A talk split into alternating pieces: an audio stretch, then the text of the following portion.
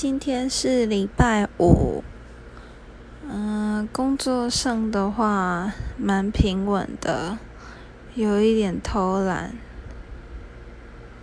今天没有跟任何客人规划到任何的投资或资产规划。嗯，但是今天下班很开心，跟同事一起吃了寿司郎。然后呢，又去买衣服，买到晚上十点，觉得还不错。五件衣服，大概每一件都大概三百多块，可是呢，穿起来就是很超值，远超于他们的价值。开心的礼拜五。